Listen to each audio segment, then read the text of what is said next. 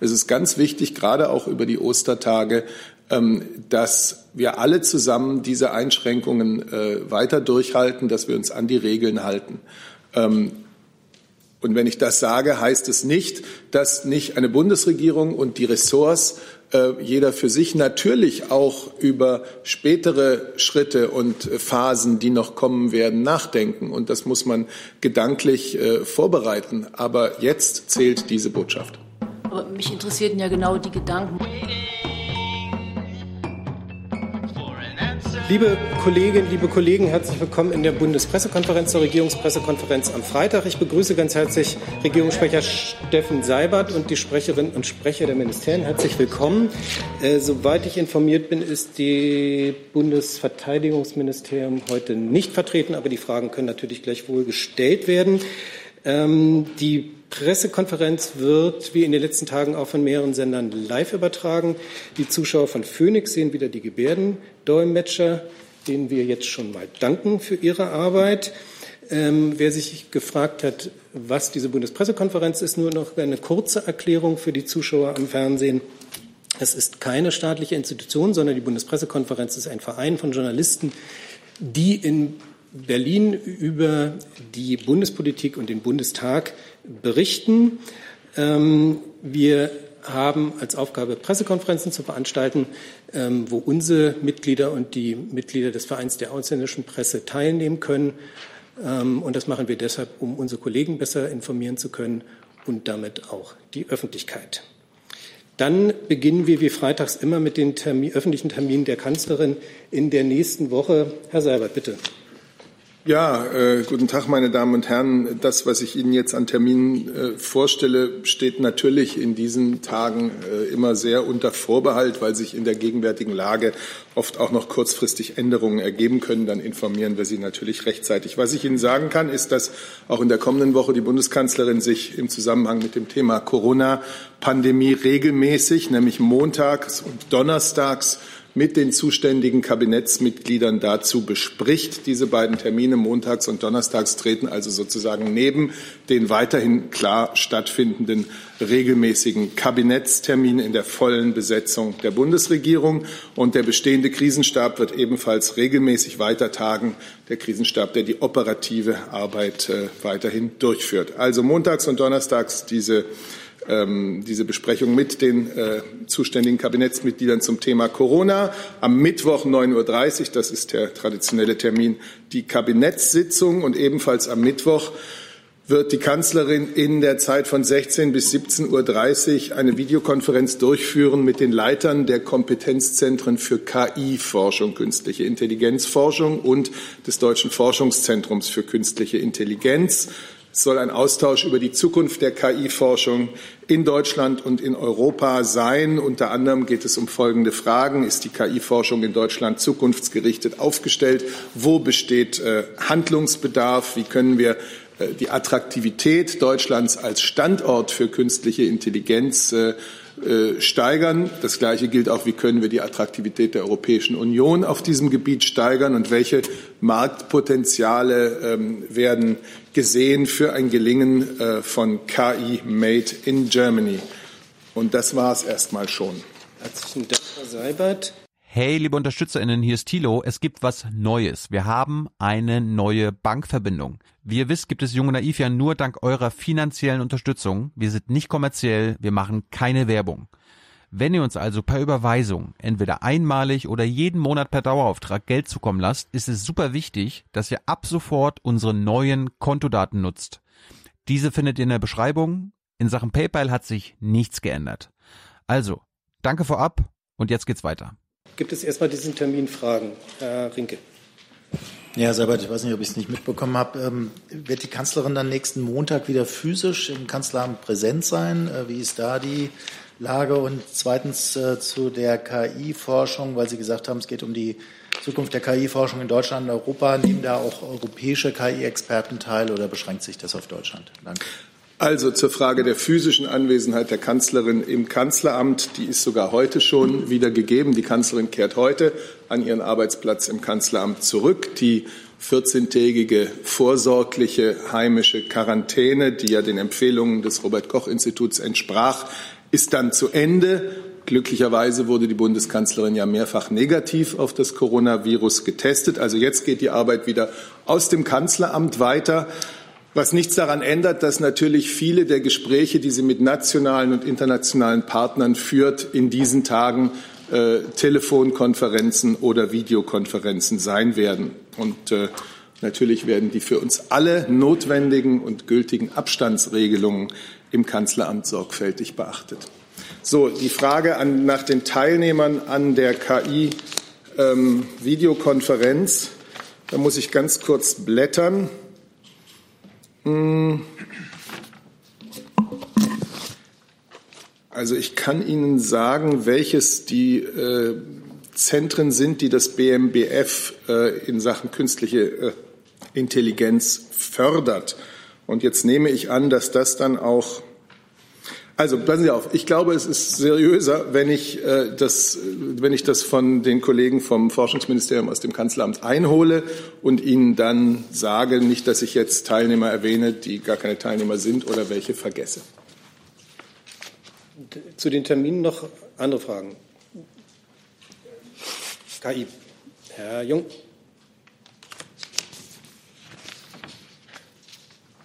Sabat, vielleicht das BMAS, hat die Bundesregierung eigene erste Einschätzung, wie viele Arbeitsplätze durch künstliche Intelligenz in den nächsten 10, 20 Jahren gefährdet sind? Wenn es dazu eine Einschätzung gäbe, müsste ich Ihnen die auch einreichen. Ich äh, bin ziemlich sicher, dass sich das so einfach und so pauschal mit einer Zahl, wie Sie sie jetzt hören wollen, nicht wird sagen lassen. Denn man muss es natürlich auch dann aufwiegen gegen Arbeitsplätze, die durch die Anwendung und durch Wertschöpfung mit künstlicher Intelligenz entstehen.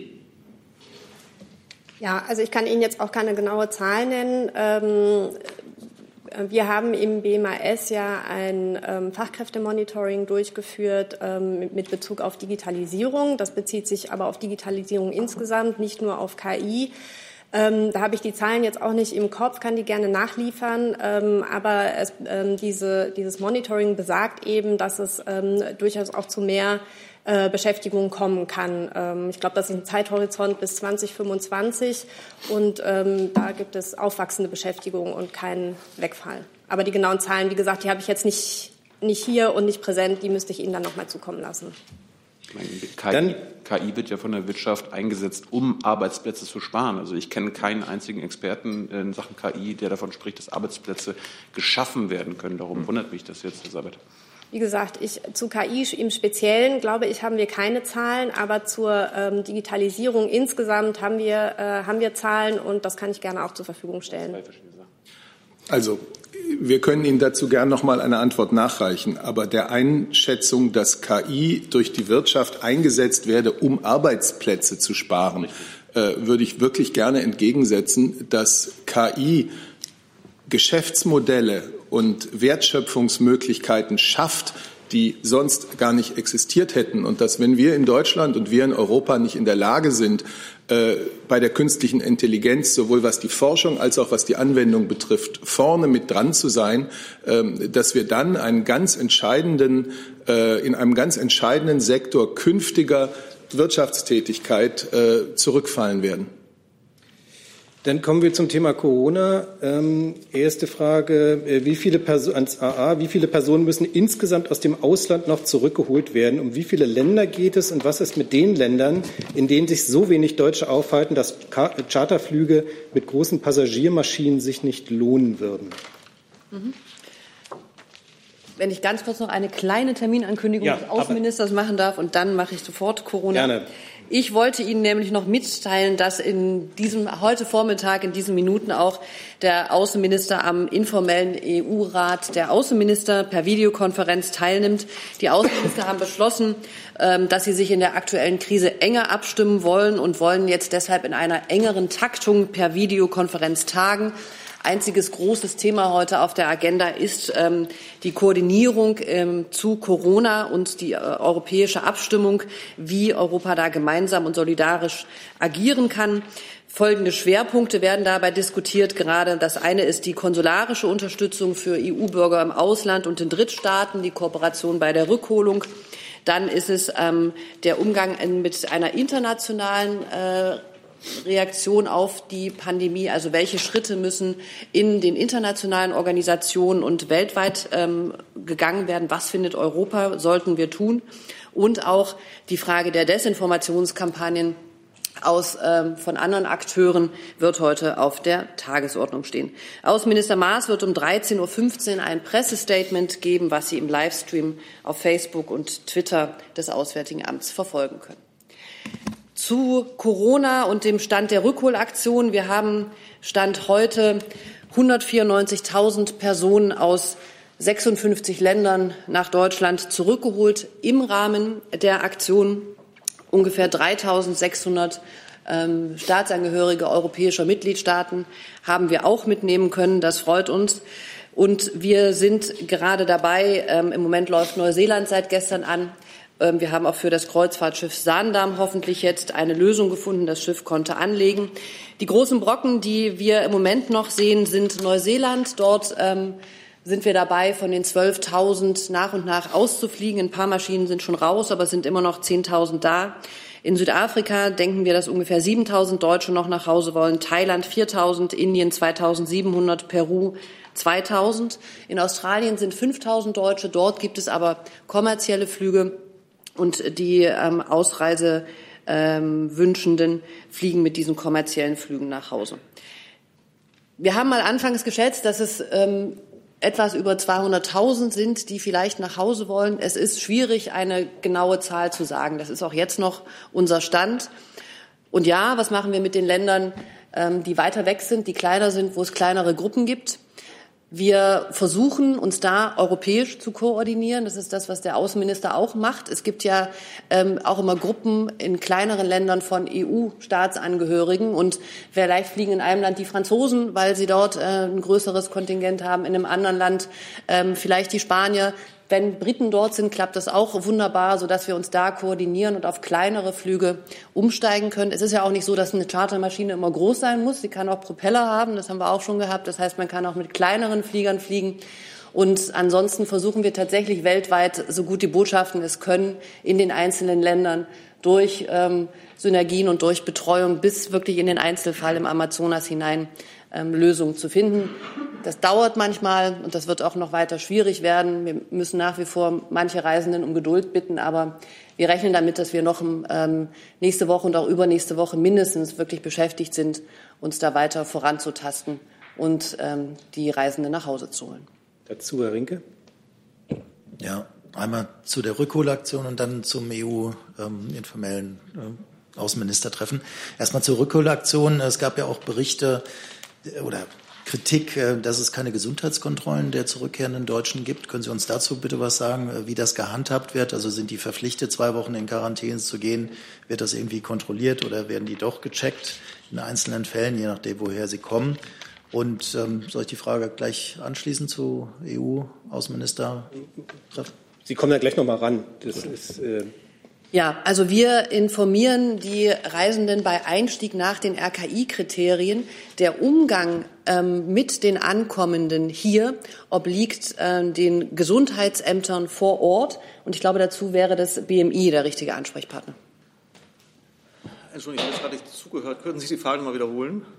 Ähm, die Frage war gewesen, es hat Kritik gegeben, dass es keine Gesundheitskontrollen bei den zurückkehrenden Deutschen gibt. Ähm, wenn das BMI zuständig ist, dann bitte von Ihnen eine Antwort, ob das stimmt und warum das so ist. Diese Frage richtet sich nach dem Infektionsschutzgesetz, für dessen Ausführung die Länder zuständig sind, die Bundespolizei und damit das BMI unterstützt hierbei gerne. Aber grundsätzlich müssten Sie da Fragen an äh, das BMG richten.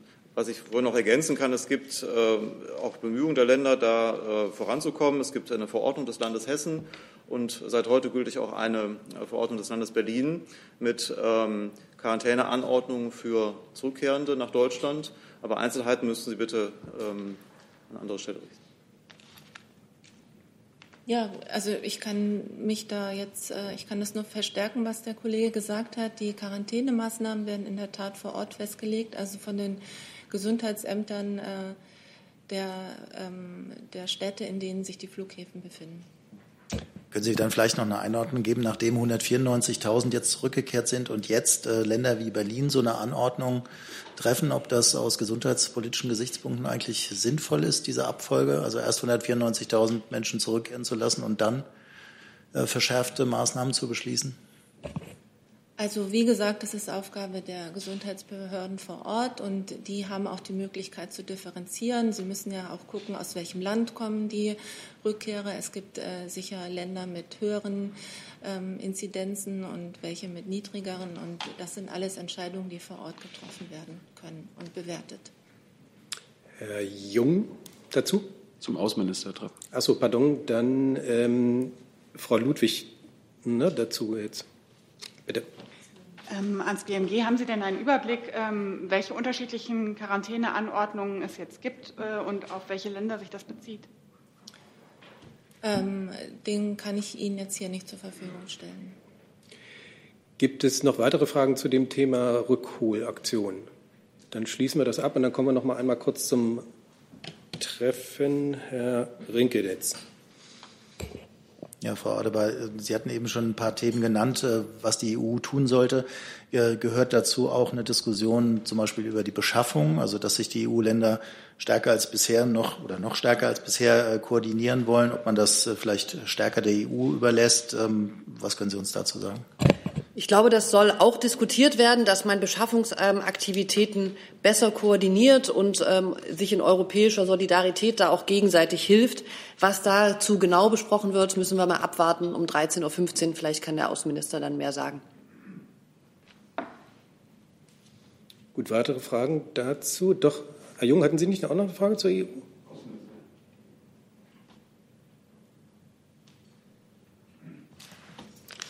Aber Sie sprachen von Desinformationskampagnen, wogegen man was tun möchte. Können Sie uns da Beispiele nennen und sagen, was Sie äh, dagegen tun wollen? Da hat ähm, sich Außenminister Maas auch schon mehrfach geäußert. Es gibt ähm, Beispiele auf Twitter. Ich glaube, viele von uns haben es in den letzten Tagen auch gesehen, ähm, wo einfach äh, Informationen verbreitet werden über das Virus, die so nicht Fakten basiert sind und die nicht zutreffen. Ich will hier keine, keine weitere Verortung dazu machen, aber das, was dagegen hilft und ähm, worüber auch geredet werden wird in der EU, ist, dass man in dieser Krise alles daran setzen muss, transparent zu sein, transparent mit Zahlen zu sein, transparent damit zu sein, wie das Virus sich verbreitet, wie es wirkt, welche Maßnahmen dagegen helfen und einfach ähm, gegen Desinformation Fakten setzt. Und ich glaube, da ähm, wird sicher eine Einigkeit der Außenminister bestehen. Und dann werden wir schauen, ob es da konkrete Projekte gibt, die heute beschlossen werden. Was man vielleicht noch hinzufügen, Entschuldigung, was man kurz noch hinzufügen könnte, ist, dass der Europäische Auswärtige Dienst in einer äh, europaweit erhobenen Studie dazu äh, sehr viel Material zusammengetragen hat, das für jedermann auch frei zugänglich ist. Es gab auch in der Presse dazu äh, gute Zusammenfassungen. Also jeder kann sich da sein eigenes wohlfundiertes Bild machen. Ähm, wenn er sich da auf die entsprechenden Seiten begibt, dann bekommt er einen, einen ziemlichen Überblick über das, was da gerade an Desinformationen unterwegs ist. Satz.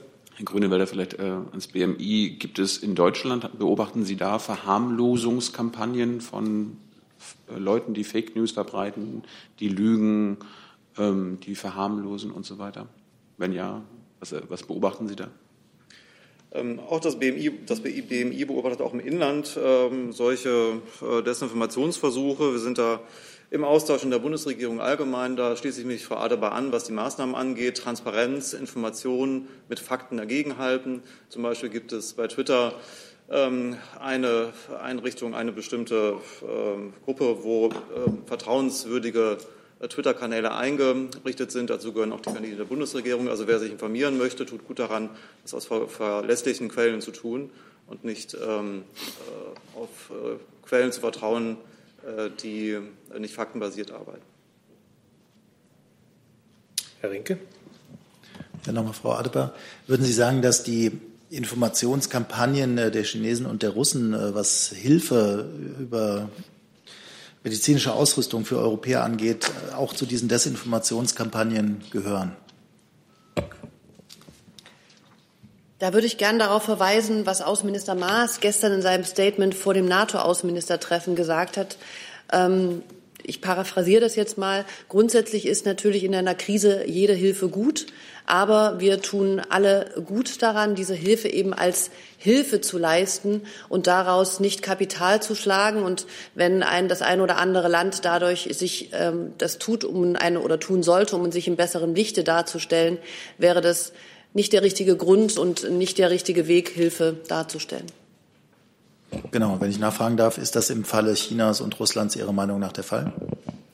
Ich will, will, jetzt hier keine weiteren Bewertungen vornehmen. Jeder kann sich, glaube ich, sein eigenes Bild auch auf der Grundlage, die Herr Seibert zum Beispiel gesagt hat, machen. Herr Jung nochmal. Da der Kollege Rinke nach Russland und China fragt, frage ich nach den USA. Sehen Sie die Pressekonferenzen des US-Präsidenten als Desinformationskampagne? Ich bewerte die Pressekonferenzen des US-Präsidenten nicht. Ich glaube, auch da wird sich jeder sein eigenes Bild von der Lage machen. Es ist nicht meine Aufgabe, da Noten zu verteilen. Aber hält die Bundesregierung mit Fakten auch dagegen, wenn der US-Präsident Lügen verbreitet? Oder darf glaub, er das? Herr Jung, ich, die Bundesregierung arbeitet daran, ganz grundsätzlich faktenbasiert in der Krise äh, zu informieren und möglichst transparent über das, was wir tun, auch ähm, zu informieren auf allen möglichen Kanälen. Und da legen wir, glaube ich, alle sehr hohe Standards an uns selber an, in der Qualität, in der Transparenz und auch in dem, wie wir kommunizieren. Und das ist das, was wir tun. Und ich glaube, darum geht es uns. Wir weisen immer wieder darauf hin, dass es eine Reihe von äh, offiziellen und seriösen Plattformen gibt, auf denen jeder Bürger, jede Bürgerin sich äh, verständlich und äh, ständig aktualisiert informieren kann. Bundesgesundheitsministerium.de, Bundesregierung.de, natürlich für die einzelnen Fachfragen auch äh, die Seiten der einzelnen Ministerien, äh, Robert Koch Institut. Äh, also es gibt wirklich neben dem Qualitätsjournalismus, den wir, Gott sei, den wir Gott sei Dank in Deutschland auch noch in einer breiten Vielfalt haben, gibt es jede Möglichkeit, sich fundiert, aktuell und verständlich zu informieren. Kann vielleicht noch ergänzen, dass ähm, selbstverständlich auch die Sicherheitsbehörden das Thema auf dem Schirm haben. Insbesondere der Verfassungsschutz beschäftigt sich auch mit dem Thema Desinformation ähm, von ausländischen Stellen in Deutschland. Das taucht regelmäßig in den Verfassungsschutzberichten als Thema auf. Da empfehle ich zum Beispiel die Lektüre von Seite 287 des Verfassungsschutzberichts 2018 und auch in dem für 2019, der Mitte des Jahres vorgestellt wird, wird das Thema sicher vorkommen. Herr Stuchlik mit einer neuen Frage zu Corona. Eine Frage ans BMI. Ähm, wegen der eingeschränkten Flugbewegungen sind die Abschiebungen in die Dublin-Länder ja eingestellt worden. Die Bundesregierung schiebt aber trotzdem in andere Länder, zum Teil auch mit einer hohen Corona-Belastung ab. Haben Sie denn vor, einen generellen Abschiebestopp zu erlassen?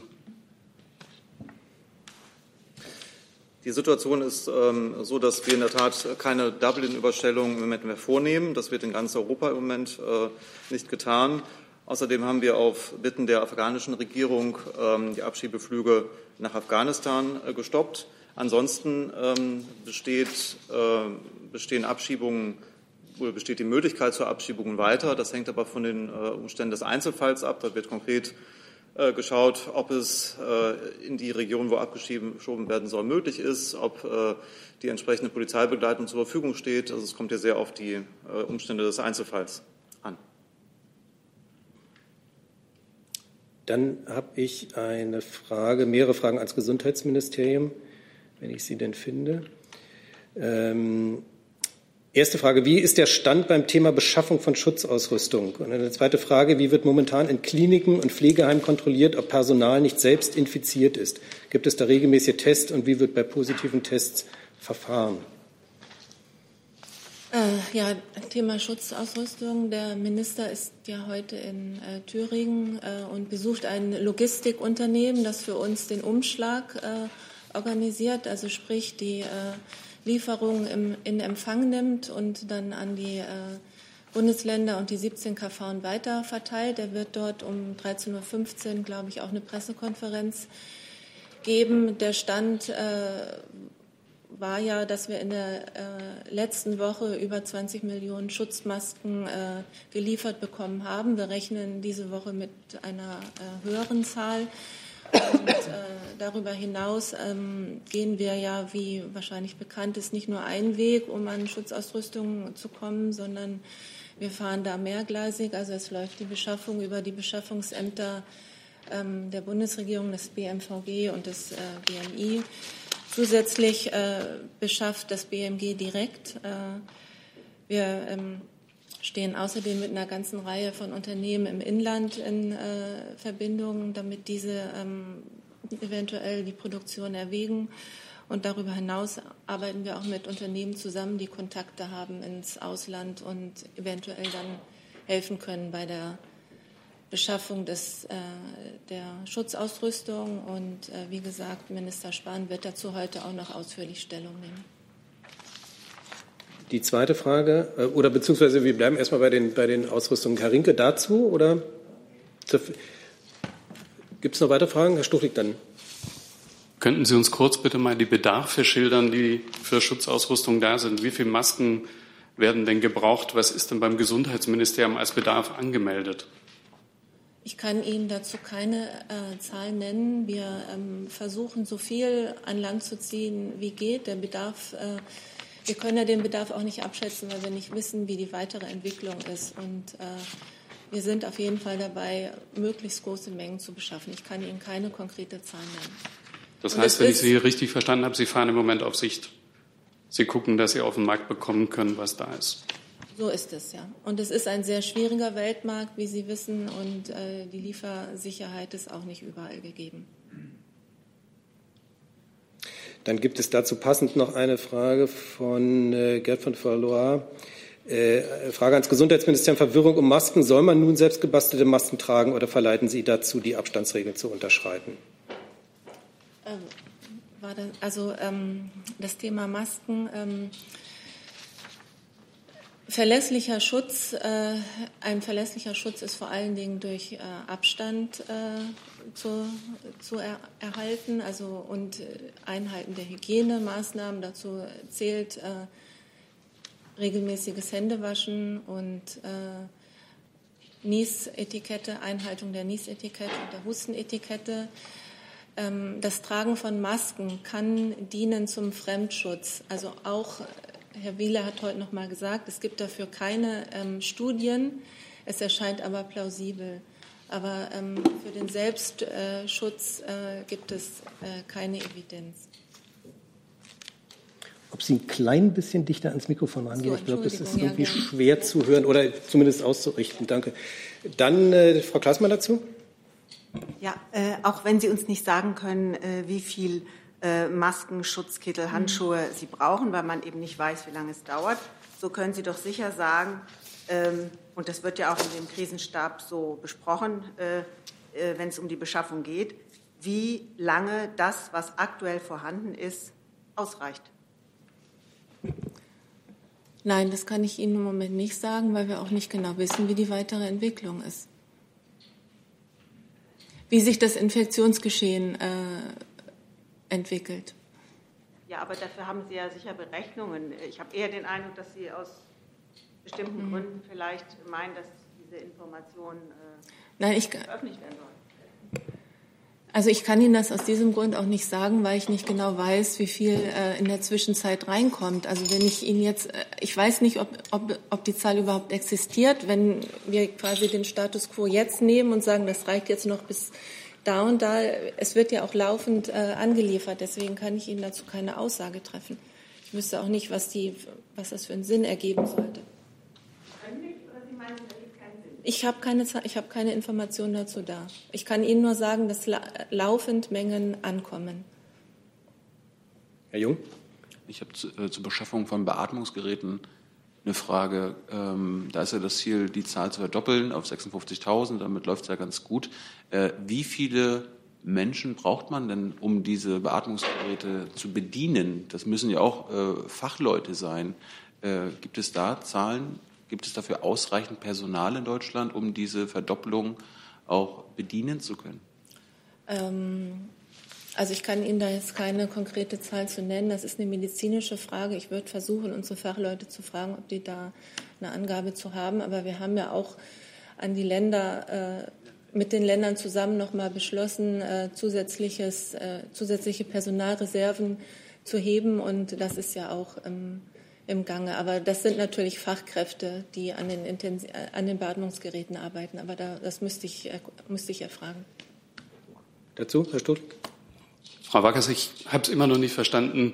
Sieht dann das Gesundheitsministerium die Tatsache positiv, dass immer mehr Menschen sich selbst Masken nähen und quasi mit selbst äh, Masken auf die Straße gehen? Es gibt ein schönes Papier der WHO dazu, die sagen, ähm, der gesundheitliche Effekt wäre möglicherweise begrenzt, aber der psychologische Effekt, also die Tatsache, dass andere sehen, ich nehme Rücksicht, sei nicht zu vernachlässigen. Ja, also ich kann das nicht bewerten. Ich kann nur Ihnen ganz deutlich sagen, eine, ein selbstgenähter Schutz alleine reicht nicht. Also wenn da jetzt die trügerische Sicherheit entstehen sollte, ich bin jetzt geschützt, ich habe eine selbstgenähte Maske oder einen Schal vor dem Mund, dem können wir ganz klar widersprechen. Also es muss Abstand gehalten werden, es muss Hygiene eingehalten werden.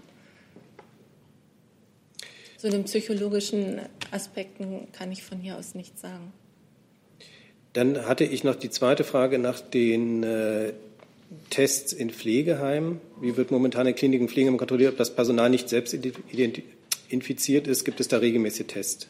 Und wie wird bei positiven Testverfahren auch an das BMG ja, also das ist auch ein sehr heterogenes Bild. Es gibt ähm, da Empfehlungen vom RKI, die sind sehr differenziert und die sind äh, in der Pflege auch bekannt. Wir wissen aber, dass es, äh, dass es da durchaus Einrichtungen gibt, die dann in der Lage eben entscheiden, jetzt mal Tests durchzuführen, also so eine Art Screening durchzuführen, aber das ist nicht flächendeckend.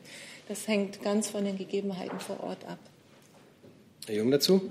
Ich würde äh, zur Strategie allgemein fragen. Können Sie uns sagen, welche Strategie aktuell das Gesundheitsministerium, die Bundesregierung verfolgt? Ist das immer noch die Flatten the Curve Strategie? Da hat gestern ähm, bei mir in der Sendung Herr Lauterbach erklärt, dass diese sogenannte Strategie kein realistischer Weg mehr sei, weil sie Jahre, Jahre dauern würde. Die Alternative zur Mitigation, das ist der Fachbegriff dazu, ist Suppression, äh, also Eindämmung, wie zum Beispiel in Südkorea, durch strikte Restriktion. Verfolgt die Bundesregierung jetzt diese Strategie oder ist das immer noch die Flatten the Curve Strategie? Also ähm, wir haben uns dazu ja schon mehrfach geäußert und wir fahren, äh, wir fahren auch dort mehrgleisig. Also wir versuchen das Infektionsgeschehen weiter zu verlangsamen. Wir brauchen diese Zeit, um uns auf ähm, Spitzen in der Behandlung vorzubereiten. Und äh, gleichzeitig ähm, sind wir ja auch schon dabei, Maßnahmen für Risikogruppen äh, zu treffen, diese zu identifizieren, Konzepte auszuarbeiten, die man dann in Zukunft anwenden kann. Aber teilen Sie die Einschätzung, dass, äh, wenn die Zahl täglicher Neuinfektionen 100 nicht überschreitet, äh, nur dann die Kontakte der Neuinfizierten auch überprüft werden können? Also da kann ich Ihnen zu den Werten jetzt nichts sagen. Das äh, wäre mir jetzt auch zu unsicher, da einfach ähm, was rauszuhauen. Wir gucken uns immer das Gesamtbild an. Dann dazu noch, Herr Rinke? Ich hätte ganz gerne gewusst, ob Sie eine aktuelle Zahl haben über die Intensivbetten, die jetzt zur Verfügung stehen. Das ist die eine Frage. Und die zweite Frage, es gibt Berichte, dass äh, die Krankenhäuser so ähm, erfolgreich Betten leergeräumt haben, dass es jetzt sogar Kurzarbeiteranträge aus Kliniken gibt. Äh, können Sie das bestätigen? Also zu dem letzten habe ich jetzt keine Informationen. Äh, zu den äh, Kapazitäten der Krankenhäuser haben wir ja die Zahlen der DKG, die auch äh, regelmäßig aktualisiert werden. Also laut äh, Stand gestern hieß es, für, ähm, dass die äh, Zahl der Intensivpflegebetten auf 40.000 ausgebaut sind und Seit äh, Beginn der Corona-Krise haben wir 10.000 äh, ähm, Beatmungsplätze mehr in Deutschland. Darf ich kurz nachfragen? Ähm, Wenn es äh, freie Kapazitäten gibt, ähm, wären Sie dafür, dass mehr Patienten aus anderen EU-Ländern in Deutschland noch versorgt werden? Ich glaube, die Zahl liegt jetzt etwa bei was nicht, 123. Man könnte sich ja vorstellen, dass man die Zahl verdoppelt oder verdreifacht. Ja, also da, dazu kann ich Ihnen jetzt auch nichts sagen. Also der Minister hat sich dazu ja auch schon mal geäußert, dass das eben ausbalanciert werden muss und dass es ein wichtiges Zeichen der Solidarität ist, dass wir hier auch ähm, ausländische Patienten in Deutschland versorgen. Aber da das ja auch nicht zentral ähm, organisiert wird, also zumindest nicht durch uns, sondern dann auch die ähm, auf Bemühungen der Krankenhäuser und das Engagement der Krankenhäuser zurückgeht, kann ich hierzu auch nichts sagen. Darf, darf ich die Frage nochmal weitergeben an Herrn Seibert und Frau Adebar? Sollte man das zentral organisieren? Das Auswärtige Amt hatte ja mal so eine Übersicht gemacht, äh, wo alle Angebote der Bundesländer oder Städte ähm, zusammengestellt wurden. Also sollte die Bundesregierung oder sollten deutsche Kliniken mehr Plätze zur Verfügung stellen für Patienten aus anderen EU-Ländern? Also ich will die Kapazitätsfrage nicht beantworten als Auswärtiges Amt. Das, das kann ich einfach nicht einschätzen. Bei der Frage, wie zentral oder dezentral ist sowas organisiert, natürlich ist es, glaube ich, ein Ziel der Bundesregierung, dass, dass man da sich möglichst gut koordiniert und transparent miteinander auch ist, wo jetzt Bedarf ist oder ein Angebot oder Plätze und so weiter. Aber es ist ja auch auf der anderen Seite schön, und das zeigt ja auch unsere Vielfalt, dass ähm, einzelne Bundesländer, einzelne Krankenhäuser, einzelne Vereine und das wird auch ganz vielfach an unsere Botschaften im Ausland herangetragen, dass es einfach Menschen gibt und Gruppen gibt, die sagen, hey, wir wollen hier was organisieren. Und dann versuchen wir zu helfen und das ähm, mit, mit zu unterstützen. Und dann sind das halt ähm, auch ähm, Aktionen aus der Mitte der Gesellschaft heraus. Und das ist auch ein schönes Zeichen der Solidarität ähm, zwischen den Menschen, dass man, dass man da sieht. Überall kann man noch bestimmt noch besser koordinieren und ähm, noch, noch, noch besser das Ganze organisieren. Ich glaube, das will die Bundesregierung auch tun. Aber an sich ist doch schon mal gut, dass es sowas gibt. Ja, das will ich unbedingt unterstreichen. Ich denke nicht, dass das etwas ist, was eine Bundesregierung zentral sozusagen anordnen kann. Äh, es wissen die Krankenhäuser in den Regionen am allerbesten und auch die Gesundheitsbehörden in den Regionen am allerbesten, welche Kapazitäten sie frei haben, was sie leisten können. Das verändert sich auch dynamisch. Das, was man jetzt kann, kann man vielleicht nicht mehr nächste Woche. Und deswegen ist es sinnvoll, dass so etwas genauso äh, abläuft, wie Frau Adebars gerade beschrieben hat. Und noch einmal, es ist ein wirklich gutes Zeichen von menschlicher Verbundenheit, die es in Europa über die Grenzen hinweg gibt, von Verbundenheit der Völker miteinander, ähm, dass es solche Übernahme von äh, schwer betroffenen Patienten ähm, immer wieder gibt. Fast jeden Tag werden ja ähm, Menschen in deutsche Kliniken verlegt. Hier gab es noch die Frage von Herrn Jordans AP, wie viele ausländische Patienten wurden mit Medevac-Flügen bisher nach Deutschland gebracht? Ha, das BMVG ist das heute nicht da. Jetzt das BMVG, ja. die könnten das beantworten. Vielleicht Dann stellen wir die Frage sozusagen noch mal laut. Äh, ähm, also wie viele ähm, äh, Patienten sind bisher mit diesen Flügen nach Deutschland gebracht worden? Und dazu auch noch die Frage, auch ans BMVG, ähm, wie viele Soldaten sind bisher im Corona-Einsatz? Vielleicht können die ähm, Pressestelle das nachliefern. Äh, dann hab ich, äh, haben wir jetzt zu dem Thema Sch Frau Ludwig mit einem neuen Thema. Ähm, ich habe eine Frage ans BMI und ans BMG. Äh, einmal geht es um die äh, Binnengrenzkontrollen. Äh, erwarten Sie, dass ähm, die auch über Ostern hinaus aufrechterhalten werden? Und wenn ja, wie lang? Und auch mit Blick auf die EU-Außengrenzschließung, ob Sie erwarten, dass dieser 30-Tage-Rahmen nochmal verlängert wird? Und ähm, ans BMG die Frage, ob ähm, ähnliche äh, Anordnungen, so äh, wie jetzt mit Bezug auf äh, iranische Flugzeuge oder iranische Rückkehrer, äh, ob das auch noch andere Länder betreffen könnte in naher Zukunft. Die Binnengrenzkontrollen dienen ja dazu, die Infektionsketten nach Deutschland zu unterbrechen. Ein Kriterium äh, dabei ist, ähm, ob es sich bei, dem, bei der Grenzsicherung um ein Risikogebiet ähm, handelt oder nicht. Das ist ein Kriterium. Aus äh, Sicht des BMI gibt es hier äh, im Moment keinen Änderungsbedarf. Dann müssen wir gucken, dass die Maßnahmen schauen, dass die Maßnahmen wirken. Ähm, und das gilt auch für die europäischen Maßnahmen. Aber die Frage war ja, ob Sie erwarten, dass es über Ostern hinaus verlängert wird. Also aus meiner Sicht äh, gibt es da im Moment keine, keine Änderung. Ich kann Ihnen nicht sagen, ob jetzt morgen eine Entscheidung getroffen wird, äh, eine andere Entscheidung getroffen wird. es ist so, dass die Maßnahmen der Bundesregierung, äh, auch die Grenzkontrollen, ähm, immer wieder neu bewertet werden, äh, gesehen werden, ob die Erfordernisse äh, noch gegeben sind. Wie gesagt, die Grenzkontrollen dienen dazu, das Infektions, ähm, die Infektionsketten zu unterbrechen. Ähm, das funktioniert nach unserer Auffassung sehr gut und es gibt im Moment keine Veranlassung, das zu ändern. Dazu? Was das Grenzregime an den Flughäfen angeht, Herr Grünewälder, äh, sehen Sie denn da den Bedarf nachzusteuern? Weil bisher gibt es ja eben keine Quarantänepflicht. Ist da perspektivisch eine Änderung geplant?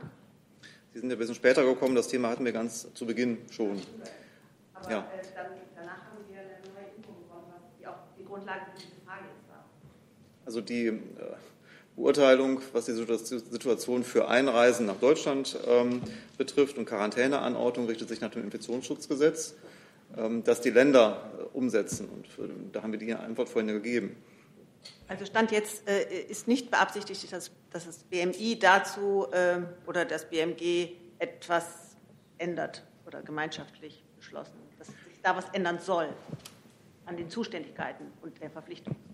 Also wie gesagt, die Bundespolizei unterstützt hier gerne bei solchen Maßnahmen. Zuständig sind die Gesundheitsämter vor Ort, und die Länder. Ähm, also an der Antwort von eben hat sich nichts geändert.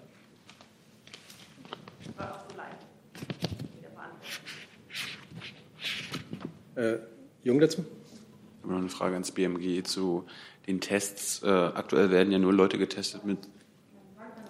Ja. Okay. Ich dachte, es geht jetzt gleich dazu. Entschuldigung. Ja.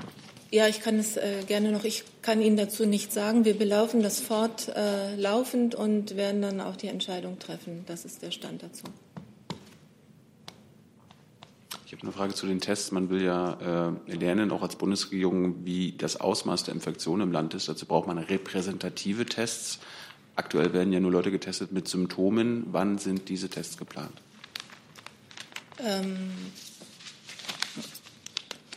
also dazu kann ich Ihnen nichts sagen aus äh, Sicht des BMG. Also von unserer Seite ist da kein Test geplant, aber ich meine, ähm, dass das BMWF über das Helmholtz-Institut äh, da einen Test vorbereitet, aber dazu kann ich Ihnen nichts sagen. Aber Sie planen nicht, äh, Sie, Sie, müssen ja herausfinden, wie, wie, wie, hoch der Infektionsgrad in der Bevölkerung ist. Und es gibt ja viele Menschen, die keine Symptome haben, sodass sie nicht getestet werden. Ähm, das BMG muss ja daran ein Interesse haben, diese Tests irgendwann durchzuführen. Im Moment sind mir keine äh, Planungen für Tests bekannt. Dann ähm, habe ich einen Block von Fragen, die sich mehr oder weniger alle mit den bislang beschlossenen Maßnahmen und einer möglichen Verbesserung ähm, geht. Gernot Teller zum Beispiel ans BMAS und BMF Unternsalbert. Ist die Bundesregierung bereit, und arbeitet womöglich schon daran, bei den Regelungen zum Kurzarbeitergeld und den Garantien für Hilfskredite an Mittelständler nachzubessern. Ähnliche Frage auch vom Kollegen Hönig, DPA. Ähm, bis wann ist eine Entscheidung zu rechnen über die Nachbesserung am KfW-Kreditprogramm? Was ist konkret für den Mittelstand geplant? Soll ich beginnen? Ja, bitte. Ja, der Minister hat sich äh, in einem aktuellen Interview äh, zu der Frage ja auch schon geäußert. Ich äh, nehme mal an, Herr Heller fragt ähm, vor dem Hintergrund ähm, des Stichworts Aufstockung von Cook.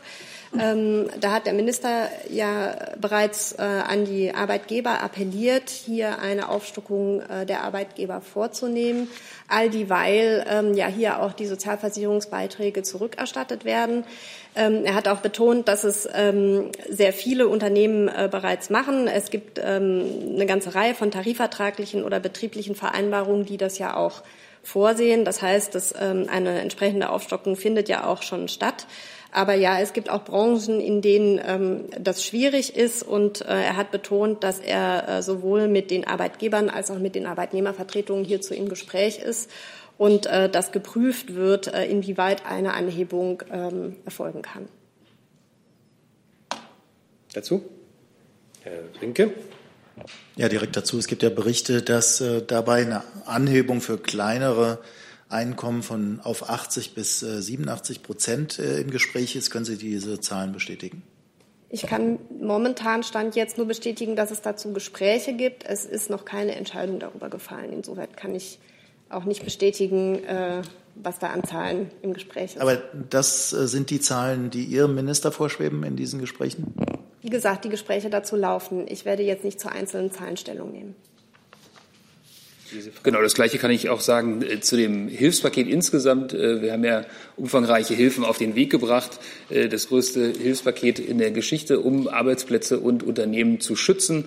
Ähm, da sind wir natürlich jederzeit weiter dran und prüfen und beobachten ganz genau, wo weitere Hilfe notwendig ist. Und sobald es da Entscheidungen gibt, werden wir die hier natürlich auch berichten. Dazu, Frau Kollegin. Susanne Landwehr, Deutsche Verkehrszeitung. Aus der Logistikbranche ähm, gab es jetzt schon Rückmeldungen, dass diese Hilfen nur sehr schleppend ausgezahlt werden können, dass die Hausbanken zum Beispiel zusätzliche Sicher Sicherheiten ähm, verlangen. Ist Ihnen das bekannt und wie kann das geändert werden? Der Minister hat ja gestern auch äh, zu diesem Thema gesprochen und hat gesagt, dass eine Vielzahl äh, von Anträgen äh, bereits bewilligt wurde, dass viel Hilfe schon auch angekommen ist. Äh, wir sehen das im Moment selber ähm, in einer Welle von Dankbarkeit, auch die gerade der Bundesregierung gegenüber sagen, sich zeigt. Wir kriegen Briefe und Mails von Bürgern und auch von Unternehmern, die sagen, dass sehr schnell Hilfe angekommen ist. Natürlich kann es im, äh, in einzelnen Fällen da auch Schwierigkeiten äh, geben. Da sind wir dran. Äh, die äh, Kreditanstalt für Wiederaufbau äh, hat berichtet jetzt jeden Tag darüber, wie viele äh, Kredite bereits bewilligt wurden. Also da ist man dran, dass schnell und unbürokratisch Hilfe geleistet wird. Der Minister hat ja gestern auch noch mal darauf hingewiesen, dass die Banken ähm, da auch sich einen Ruck geben sollen und auch eben ihren Beitrag dazu leisten sollen, dass schnell Hilfe geleistet wird. Der Bund übernimmt ja einen Großteil des Risikos äh, bei diesen Krediten, um eben schnell Hilfe zu leisten. Und äh, das funktioniert in vielen Fällen sehr gut. Was heißt denn dann schnell? Darf ich dafür? Tage dauert das, bis die Hilfe ankommt? Ach so.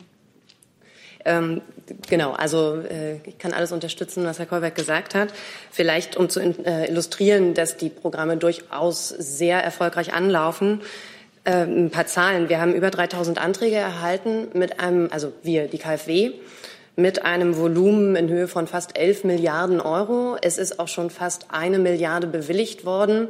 Und das ja ähm, seit Montag, dem 23. Seit, äh, seitdem ist das Programm, äh, das KfW-Sonderprogramm am Start. Also das sind ja schon ganz gute Zahlen, finde ich. Und dann möchte ich auch noch darauf hinweisen, dass wir gestern eine weitere beihilferechtliche Genehmigung der Kommission bekommen haben, mit der nun auch diese günstigen Förderbedingungen, die wir im KfW-Sonderprogramm haben, auch genutzt werden können oder angeboten werden können von Landesförderinstituten. Ja, also ich denke auch, es läuft nicht so schlecht. Kann sicher noch besser werden, aber erste Erfolge sind da. Noch dauert das, bis dann eine Finanzhilfe fließt? Ähm, das kann ich Ihnen jetzt nicht sagen, nur der Umstand, also ich weiß nicht, wie lange dann noch von Bewilligung bis zum tatsächlichen Fließen der Mittel die Zeit ist, dann müssten wir vielleicht mal bei der KfW nachfragen. Herr Jung dazu?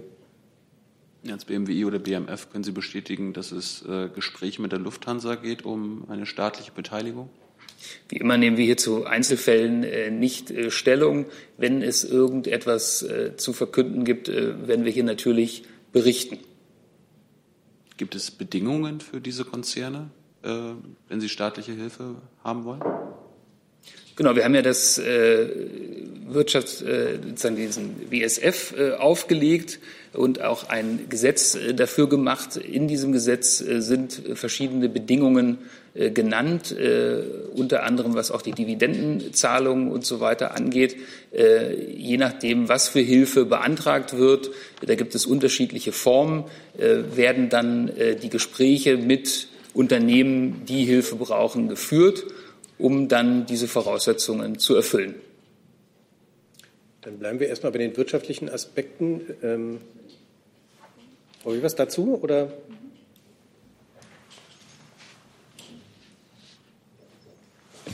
Ähm, ja, ich wollte noch mal nachfragen, weil Sie sagten, der Minister hat gesagt, äh, die Banken sollten sich einen Ruck geben, die Banken und Sparkassen, was die Kredite betrifft.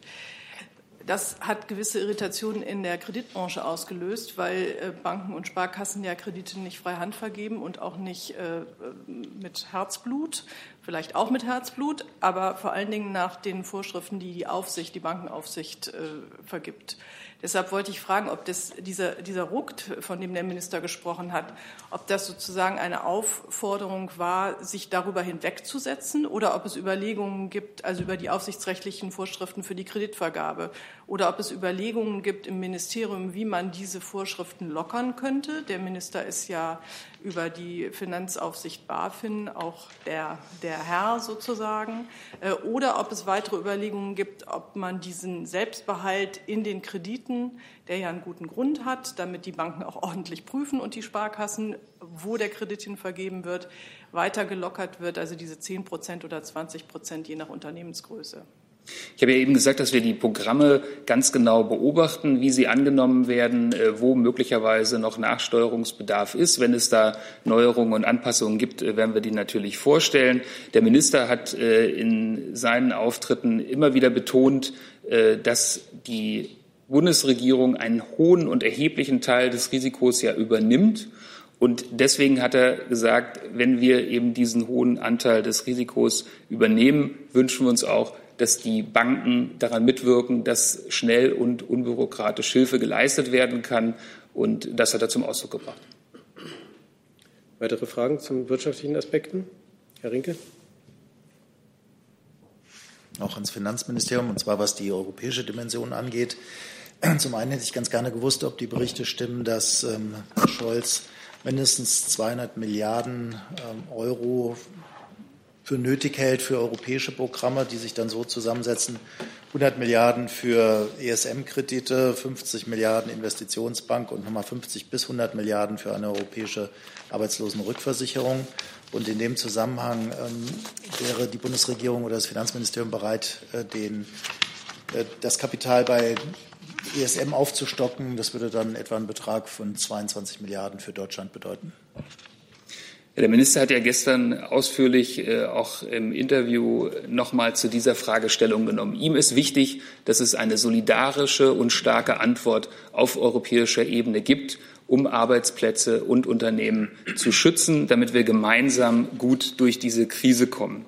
Er hat äh, in dem Interview auch nochmal darauf hingewiesen, äh, dass es äh, starke und verfügbare Instrumente gibt, um schnell und effektiv Hilfe an die europäischen Staaten zu bringen, die sie jetzt besonders dringend brauchen. Da sind wir jetzt ja in Vorbereitung zusammen mit den Finanzministern der Eurogruppe, um den Staats- und Regierungschefs einen Vorschlag zu machen, wie man die Maßnahmen, die ohnehin schon ergriffen wurden, jetzt auch noch weiter stärkt. Er hat darauf hingewiesen, dass die Europäische Investitionsbank da eine wichtige Rolle äh, mit Kreditvergaben spielen kann, dass der ESM mit der vorsorglichen Kreditlinie zur Verfügung steht und dass die Kommission ja einen Vorschlag gemacht hat für eine Unterstützung, für einen Fonds zur Unterstützung von Kurzarbeit Mitarbeitergeld, den wir grundsätzlich begrüßen. Da laufen jetzt die Gespräche.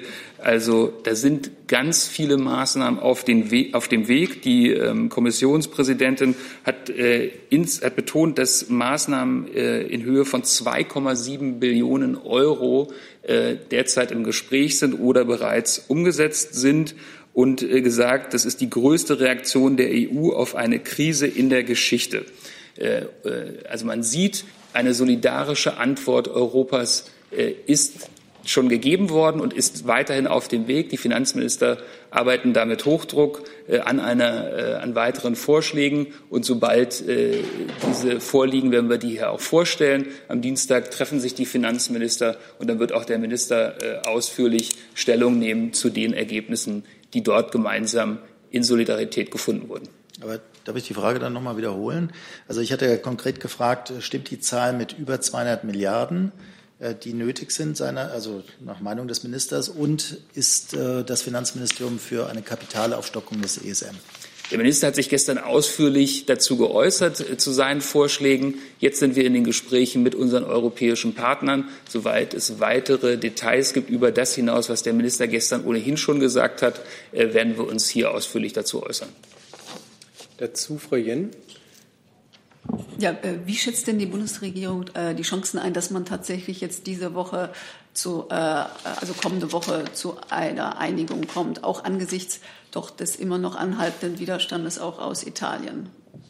Wir sind in guten Gesprächen mit unseren europäischen Partnern, um in der Gruppe der Finanzminister den Staatschefs eine gute Lösung vorzulegen, wie wir gemeinsam gegen die Krise uns stemmen können. Äh, die Gespräche laufen. Äh, da sind jetzt noch äh, weitere Punkte zu klären. Wir haben einen guten Vorschlag gemacht. Andere haben ihre Vorschläge eingebracht und über diese werden wir uns jetzt konstruktiv austauschen. Zu diesen Aspekten noch, Frau Landwehr. Ähm, ich hatte noch eine Frage vielleicht an Herrn Seibert. Gibt es eigentlich schon Gespräche in der Bundesregierung über eine, eine Exit-Strategie? Also wie kommt man eigentlich aus dieser Krise wieder raus? Wie kann man die Wirtschaft wieder anfahren? Was muss eigentlich da genau passieren? Also wir haben ja am Donnerstag erst eine Telefonkonferenz der Bundeskanzlerin mit den Ministerpräsidenten gehabt. Und der wesentliche, das wesentliche Ergebnis dieser, dieser Telefonkonferenz ist ja, dass es absolut notwendig ist, die beschlossenen einschränkenden Maßnahmen, Kontaktbeschränkungen, Runterfahren des öffentlichen Lebens äh, unvermindert fortzusetzen, durchzuhalten. Sie werden jetzt äh, in allen äh, Bundesländern bis einschließlich des 19. Aprils verlängert. Es ist die Einigung, dass man sich äh, nach Ostern ähm, wieder zusammenschließt, um äh, ein weiteres bundeseinheitliches Vorgehen zu beraten. Aber die wichtige Botschaft jetzt ist, wir sind nicht in einer Phase dieser Pandemie, wo wir den Menschen sagen können, was wir ihnen natürlich gerne sagen würden, aber wo wir ihnen sagen können, jetzt kann gelockert werden. Es ist ganz wichtig, gerade auch über die Ostertage, ähm, dass wir alle zusammen diese Einschränkungen äh, weiter durchhalten, dass wir uns an die Regeln halten. Und wenn ich das sage, heißt es nicht, dass nicht eine Bundesregierung und die Ressorts äh, jeder für sich natürlich auch über spätere Schritte und Phasen, die noch kommen werden, nachdenken. Und das muss man gedanklich äh, vorbereiten. Aber jetzt zählt diese Botschaft. Aber mich interessierten ja genau die Gedanken, die dann anschließen. Natürlich war die Frage nicht darauf abgezielt, dass dass jetzt alles gelockert wird, sondern einfach, was überlegen Sie, wie es weitergehen kann nach Ostern oder dann im April, Mai? Dazu werde ich Ihnen jetzt äh, keine Einzelheiten nennen, weil es jetzt erst einmal die Botschaft, die ich gerade beschrieben habe, die Botschaft des Durchhaltens und des, äh, des weiter in, innerhalb der eingeschränkten, der Regeln äh, Agierens ist, die jetzt wichtig ist. Ähm, und wenn es dann die weitere Besprechung nach Ostern wiederum mit den Bundesländern gibt, ähm, dann wird man die Lage beurteilen. Ähm, dazu dann, Herr Kollege. Ja, Herr Seibert, wie passt denn das zu der Aussage heute Morgen, die Herr Geisel für Berlin getroffen hat, der angekündigt hat, dass möglicherweise bis zum Jahresende die Ausgangsbeschränkungen beziehungsweise nicht Ausgangsbeschränkungen, mindestens die Abstandsregeln ähm, weiter in Kraft bleiben sollen. Ähm, wie sieht es da mit dem angestrebten einheitlichen Vorgehen der Länder aus? Kann das, ähm, muss darüber noch mal geredet werden? Also ich denke, dass äh, der Bund und die Länder am Donnerstag ein sehr abgestimmtes, klares und gemeinsames Bild abgegeben haben, eine sehr klare Gemeinschaft, gemeinschaftliche Botschaft an die Bürger gesandt haben. Das hat sich niedergeschlagen in der Pressekonferenz, die die Kanzlerin mit Herrn Söder und Herrn Tschentscher gemacht hat. Das hat sich niedergeschlagen in den Presseäußerungen äh, vieler Ministerpräsidenten und Ministerpräsidentinnen am Donnerstagabend. Das ist das, was zählt. Wir haben jetzt erst einmal alle Maßnahmen verlängert bis zum einschließlich 19. April. Wir haben einen Termin, an dem wir uns gemeinsam beraten wollen zwischen Bund und Ländern ähm, über die Entwicklung äh, des, des Infektionsgeschehens und daraus zu ziehende Schlüsse. Und darüber hinaus äh, kann ich Ihnen hier schon gar nicht Aussagen über Maßnahmen bis zum Jahresende machen. Herr Jung dazu? Ist nicht. Dann Eurobonds, was war da noch offen? Wer hatte das gefragt? Kolberg, gegebenenfalls Herr Seibert, ähm, Eurobonds aufzulegen, dauert ja jetzt zu lange. Aber gibt es innerhalb der Bundesregierung Pläne, die äh, Eurobonds nach der Krise anzugehen, um die dann durch die Krisenbewältigung ähm, belasteten Staatshaushalte in anderen Staaten vor Spekulanten zu schützen? Wie ich ja gesagt habe, für uns ist wichtig, dass es jetzt eine schnelle und solidarische und starke Antwort in Europa gibt auf die Krise. Daran arbeiten wir jetzt. Das steht jetzt für uns im Vordergrund. Das wissen wir alle, haben wir jetzt schon öfter gehört. Aber es geht ja darum, dass es andere europäische Staaten geht, die gerade blockieren können und blockieren. Und das würde ja helfen, zum Beispiel Italien zu sagen, okay, wir gehen das danach an, damit die Blockade aufhört. Wir arbeiten an einer solidarischen Antwort. Da sind wir zuversichtlich, dass die bald kommt. Und das ist der Stand, den ich Ihnen im Moment mitteilen kann. Mit Blick auf die Uhrzeit bitte ich um kurze Fragen und knappe Antworten. Und wir haben noch eine ganze Menge Liste. Ich habe hier auch noch äh, einige. Ähm, es war hier noch offen, äh, wird schon an einer ähm, Regelung gearbeitet, ähm, einer Nachfolgeregelung für die Saisonarbeiter.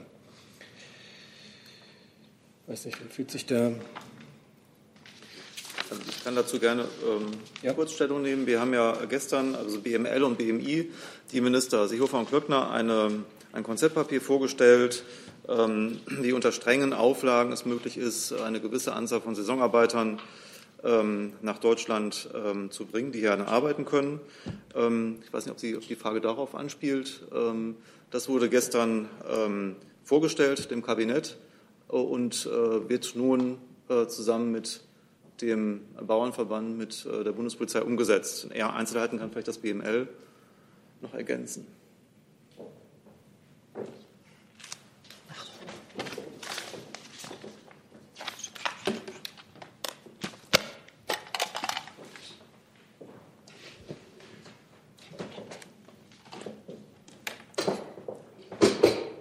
Es wäre gut, wenn die Frage vielleicht noch ein bisschen präzisiert werden könnte. Aber ansonsten kann ich mich äh, dem Kollegen vom BMI natürlich anschließen, dass wir gestern, also äh, Frau Klöckner und Herr Seehofer gestern im Kabinett ein Konzept vorgestellt hat, haben, wie man eben genau diese beiden Punkte, über die wir auch am Mittwoch ja hier an dieser Stelle schon mal gesprochen hatten, zusammenbringen kann. Einmal die Erntesicherung auf der einen Seite, aber eben unter den sehr strengen Vorgaben des Infektions- äh, und Gesundheitsschutzes. Und das ist mit dem äh, Konzept, was vorgelegt wurde, äh, gelungen.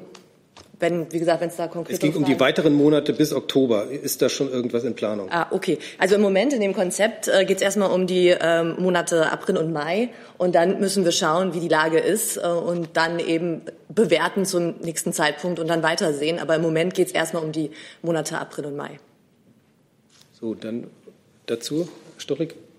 Es hat sich ja bei der Diskussion um die Erntearbeiter herausgestellt, dass es einen erträglichen äh, Anzahl von Leuten gibt, die ohne Papiere, also als illegale Ausländer bei uns arbeiten. Jetzt gibt es verstärkte Sorgen, dass dort irgendeine Infektion ausbrechen könnte und ausgerechnet diese Leute ohne Papiere aus Angst nicht zu den Behörden bzw. zu den Ärzten gehen. Hat die Bundesregierung das Problem im Griff und gibt es irgendwelche Pläne, diese äh, Problematik anzugehen?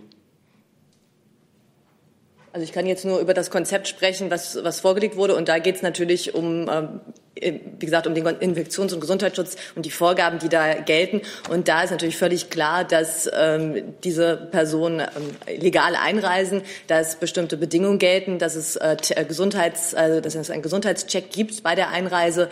Ähm, über die ähm, ohne Papiere kann ich als Landwirtschaftsministerium jetzt hier keine Auskunft geben. Gibt es jemand, der mir da helfen könnte? So, dann schließe ich dieses Thema ab.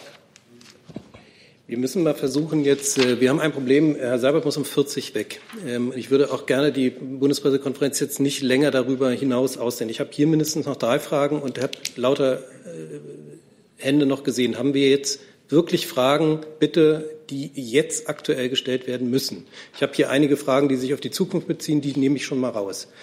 Dann Herr Kollege, Sie hatten sich vorhin auch schon gemeldet. Ja, Daniel Lücking für die Tageszeitung Neues Deutschland. Äh, in den letzten zehn Tagen wurde publik, dass ein Big Data Anbieter namens äh, Palantir äh, Angebote an europäische Regierungen unterbreitet hat.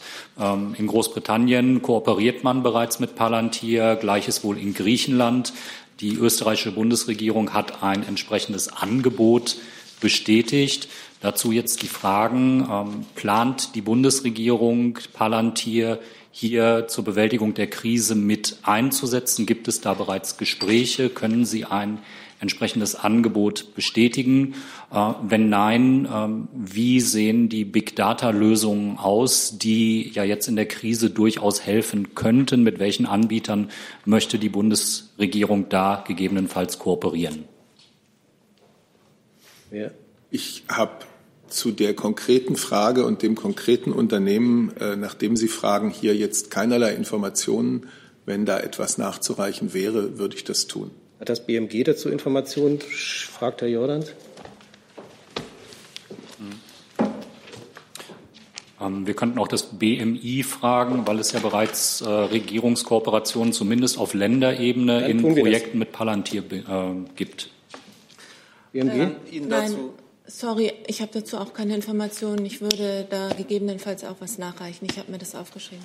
Ja, ähm, es ist jetzt die dritte Nachfrage auch im. Pardon, wir wollten das BMW noch mal fragen.